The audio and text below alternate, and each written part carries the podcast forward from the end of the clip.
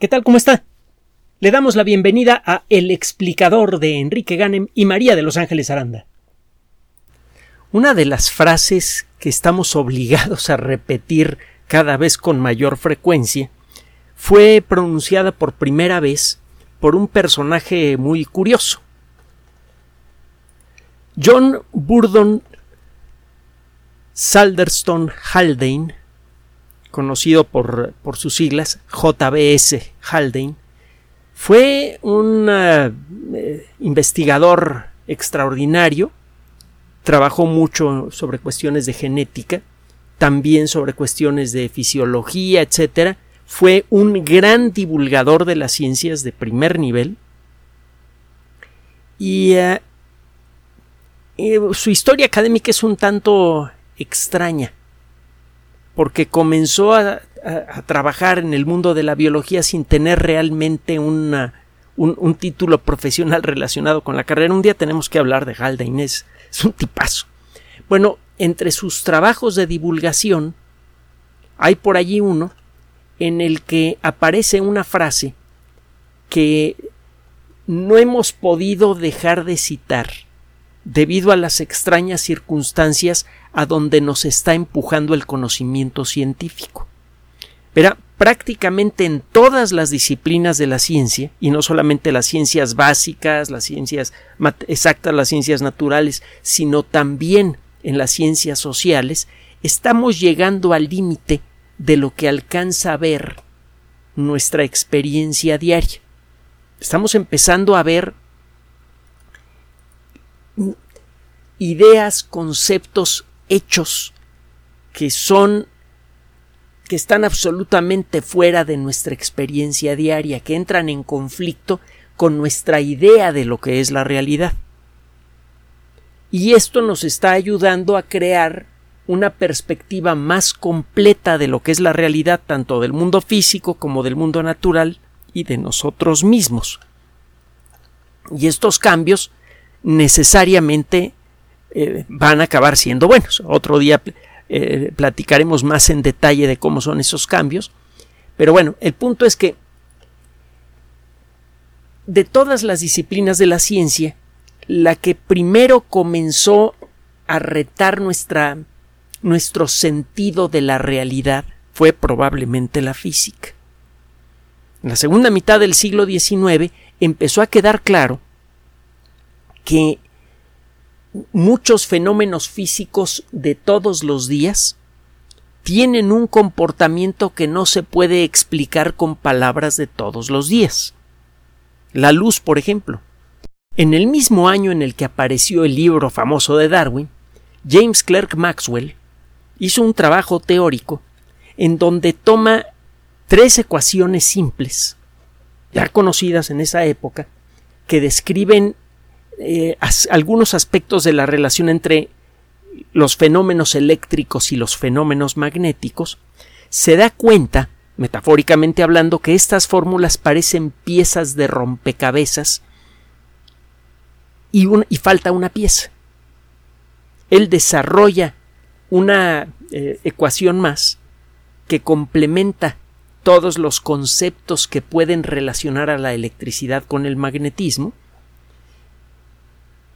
y eh, una vez que tiene completo ese conjunto de ecuaciones, tres ya descubiertas y la que él inventa, queda claro que ese conjunto está revelando aspectos fundamentales de, la electricidad y el magnetismo. Por ejemplo, esas eh, ecuaciones exigen que en ciertas circunstancias un campo eléctrico pueda generar un campo magnético que a su vez pueda generar un campo eléctrico, uno detrás de otro.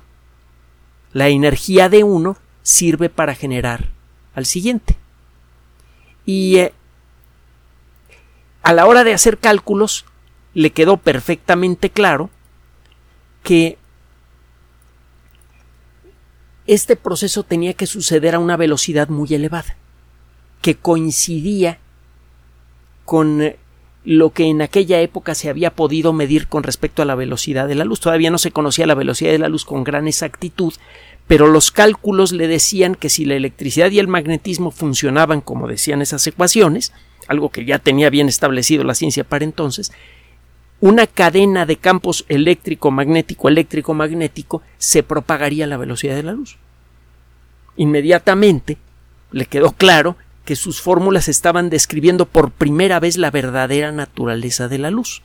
Que es un asunto que se venía discutiendo pues de cuando menos desde la época de Newton, sin más que desde antes. En una de las cosas que, que descubre Maxwell es que pueden existir muchos tipos diferentes de luz que no son visibles a simple vista. Predice la existencia de lo que más adelante conocimos como ondas de radio, rayos X, etcétera, etcétera. Fue un super trabajo. El, problema es que Maxwell, a Maxwell no le tocó la época en la que se comenzaron a dar los premios Nobel. De otra manera le habría tocado uno y muy merecido, de los más importantes. Verá, desde la época de Newton se discutía si la luz está hecha de chochitos chiquititos, si la luz es como un gas que se puede propagar por el espacio vacío que hay entre el Sol y la Tierra, por ejemplo, o si está hecho de olitas de algo. Hay unas discusiones tremendas entre los partidarios de una teoría y de otra. Newton estaba de, uno de los lados de, de, de, esta discusión. Pero bueno, el caso es que cada una de las facciones tenía argumentos buenísimos para decir que mira, la luz tiene que estar hecha de chochitos, por lo que le decía. Eh, ¿Cómo es posible que la luz se transporte desde el Sol a la Tierra a través del espacio vacío?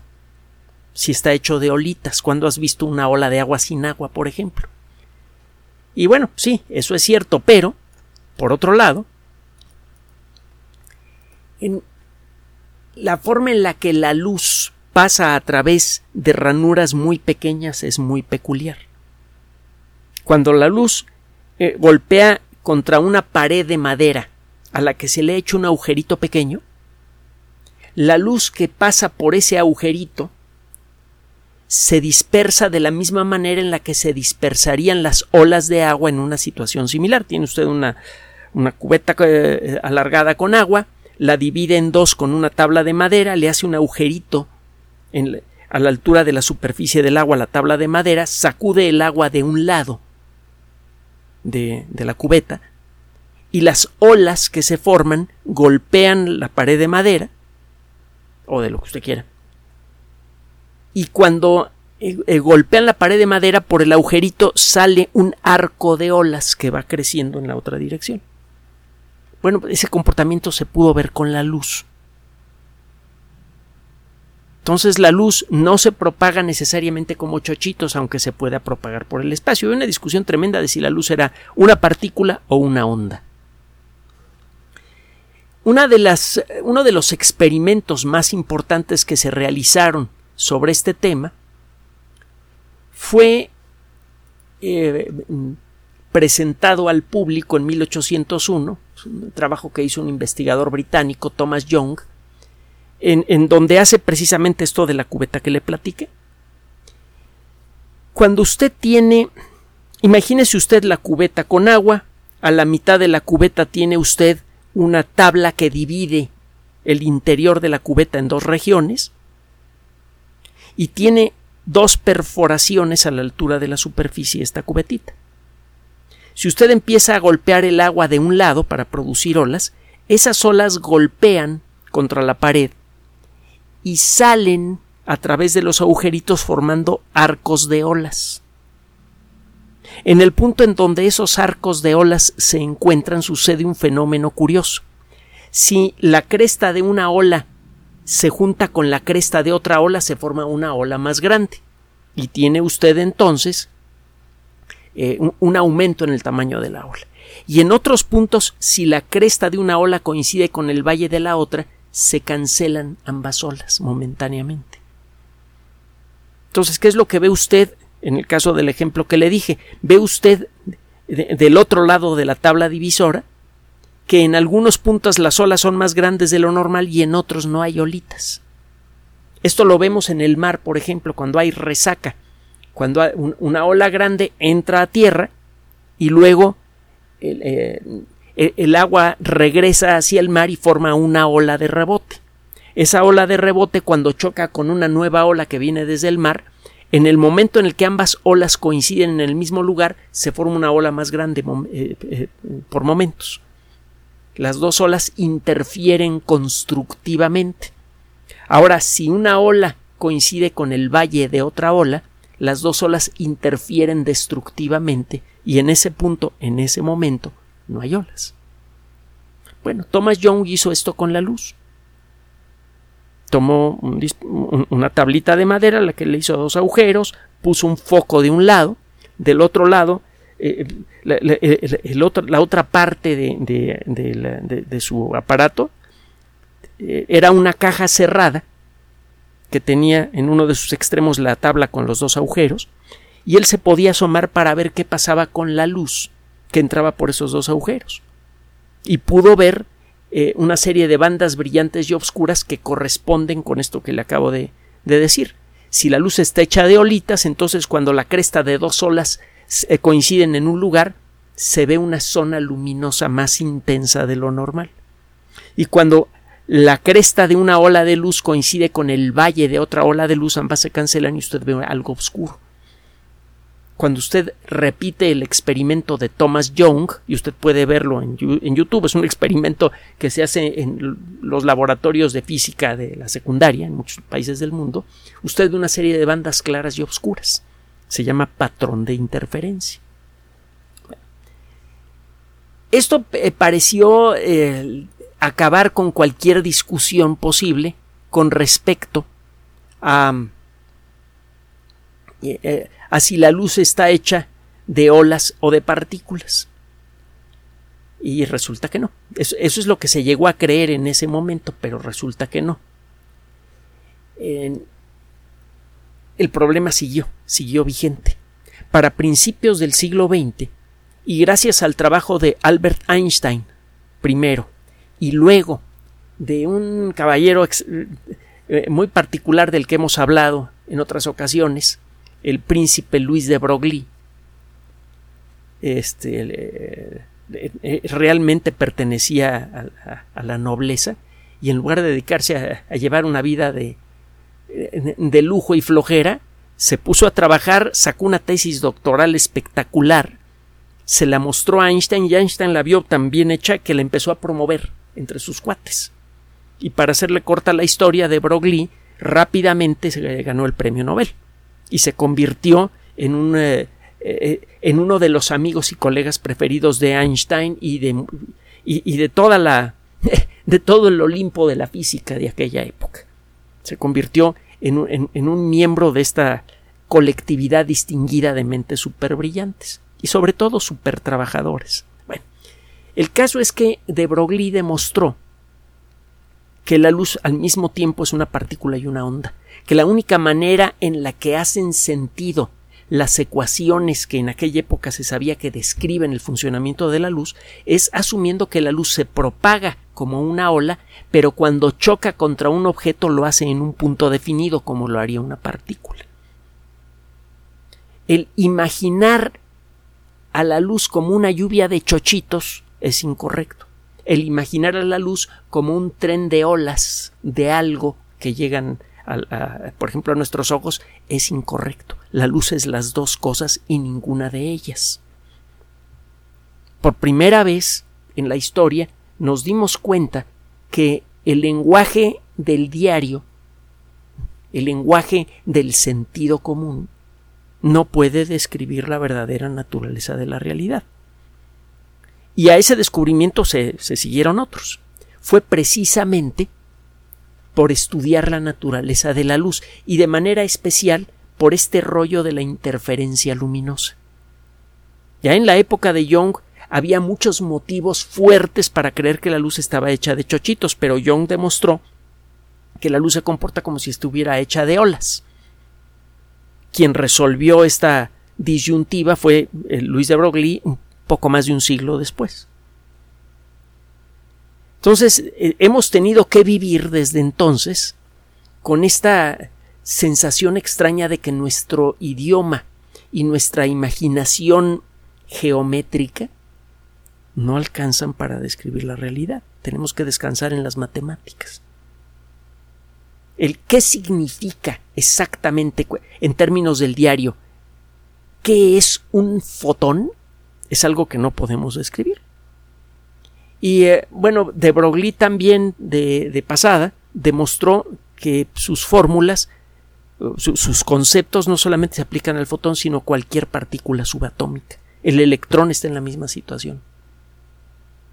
Todas las partículas subatómicas eh, conviven de esa manera. Un electrón se propaga por el espacio como si fuera una ola, pero cuando choca contra algo lo hace como si fuera una partícula. Y es las dos cosas al mismo tiempo tratar de meternos esa idea en la cabeza eh, ha sido imposible. Si podemos ver las matemáticas, las matemáticas son consistentes, eh, no tiene huecos la, construcción matemática que describe al electrón, eh, funciona también la descripción matemática del electrón que la hemos usado para construir lo que hasta el momento ha sido la disciplina científica más productiva en términos económicos de la historia de la humanidad, que es la mecánica cuántica. Entonces, es claro que la rareza del protón, del eh, electrón, perdón, es algo verdaderamente natural al electrón no es consecuencia de que nuestro conocimiento sobre la naturaleza de la materia esté errado. Realmente el electrón, el protón y todas las demás partículas subatómicas comparten esta misma situación.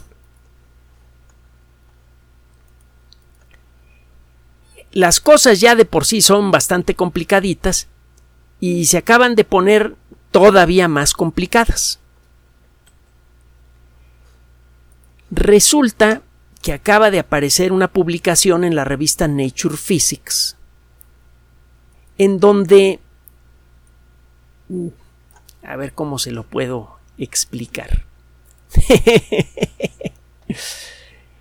Resulta que un grupo de investigadores se puso a trabajar con un material hecho de óxido de estaño y de indio dos elementos químicos eh, eh, comunes. El indio es difícil de encontrar, pero es común porque forma parte fundamental de las eh, pantallas táctiles de los teléfonos celulares modernos y también de las tablets. Si cualquier pantalla sensible al tacto va a estar hecha de óxido de estaño e indio. Y por cierto es uno de los problemas que tiene la electrónica moderna que no, no es, eh, no existe eh, una minería muy extensa para el indio. Hay prácticamente un, solo proveedor de indio en el mundo. Eh, no, no, es un elemento químico fácil de hallar, pero bueno, es otra historia. Estos investigadores entonces toman el mismo material que se utiliza para hacer las pantallas de los teléfonos celulares. Es un material de uso común. Este material puede cambiar sus propiedades ópticas con mucha rapidez, sobre todo si lo estimula usted con un rayo láser. Si usted le da con un rayo láser de buena potencia a una placa de óxido de indio y estaño, o estaño e indio, como lo quiera poner, la, eh, eh, la lámina de este material, que normalmente es transparente, puede cambiar sus propiedades y volverse reflectante o más transparente. Estos investigadores a ver, se, se, lo voy a explicar en palabras del diario, pero recuerde que las palabras del diario traicionan cuando uno trata de explicar a fondo lo que sucede en un fenómeno cuántico. Lo que hicieron fue eh, lanzar pulsos de luz contra esta lámina de, óxido de estaño e indio en, este pulso láser está parpadeando muy rápidamente. Cuando la lámina no recibe unas de luz láser, sus propiedades ópticas son unas y cuando recibe la luz fuerte son otras. Entonces las propiedades de este material, su reflectividad y su transparencia están cambiando muchos millones de veces por segundo porque está recibiendo muchos pulsos de luz láser por segundo. Bueno, lo que encontraron estos investigadores es lo siguiente. La luz cuando está usted iluminando a esta lámina con luz que está parpadeando, por momentos refleja luz y por momentos se vuelve transparente. Entonces a veces la luz puede pasar a través de la lámina y a veces rebota. Al escoger el ritmo apropiado para enviarle pulsos de luz, encontraron que la luz que rebota en estas láminas tiene características inesperadas. Tiene exactamente las características que predice la mecánica cuántica, que dice que es posible que una que las olitas de luz no solamente interfieran unas con otras en el espacio como pasa con el experimento de Young, en donde las olitas de luz que se originaron en los dos agujeritos que le mencioné de este experimento, que tiene la, cubeta de agua, que cuando las olitas que se formaron en esos dos puntos chocan una contra la otra, ahí están interfiriendo en el espacio. Bueno, lo que encontraron estos investigadores es que una ola de luz puede interferir consigo misma en el tiempo. Las olitas de hoy pueden estar interfiriendo con las de un poquito más adelante en el tiempo y un poquito más atrás. Esto sí que suena raro. A ver, usted dirá, a ver, no entiendo. Pues, eh, eh, eh, al club. Desde que la mecánica cuántica apareció en su primera forma completa en la década, finales de la década de los 20, es una cosa así, han ocurrido reuniones internacionales para discutir exactamente cómo se puede explicar en términos del diario qué demonios significa la mecánica cuántica, cómo darle un, un sentido verbal al mundo cuántico. Y de entonces para acá no se ha podido encontrar una explicación eh, entre lo que llamaríamos usted y yo normal, lo que llamarían los físicos causal de los, de los fenómenos cuánticos. Vaya, si hay algunas explicaciones de por qué los electrones, por ejemplo, a veces se comportan como si fueran olas y a veces como si fueran partículas, de por qué una ola puede interferir consigo misma en el tiempo y otros fenómenos cuánticos raros, por ejemplo, el famoso entrelazamiento cuántico del que hemos hablado. El problema es que estas explicaciones pedestres de cómo funciona, por ejemplo, el, entrelazamiento cuántico, implican unas cosas verdaderamente deliciosas o horripilantes como las quiera ver usted. Cada vez que ocurre algún fenómeno cuántico en el universo, y están ocurriendo chorrocientos mil millones de millones de millones de fenómenos cuánticos en cada átomo del universo en cada momento, cada vez que eso pasa, el universo se divide en dos. Aparecen dos universos paralelos. Uno en donde eh, la partícula de luz que está usted analizando se fue en una dirección y en el otro la partícula de luz se fue en una dirección ligeramente diferente, por ejemplo. Esto suena a una locura, a una estupidez. El problema es que si usted lo pone en matemáticas funciona. Y es una de las posibles explicaciones a por qué pueden suceder cosas como las como que la olita de luz de hace medio eh, eh, microsegundo puede interferir con la olita de luz de este momento o la olita de luz que va a venir en el futuro.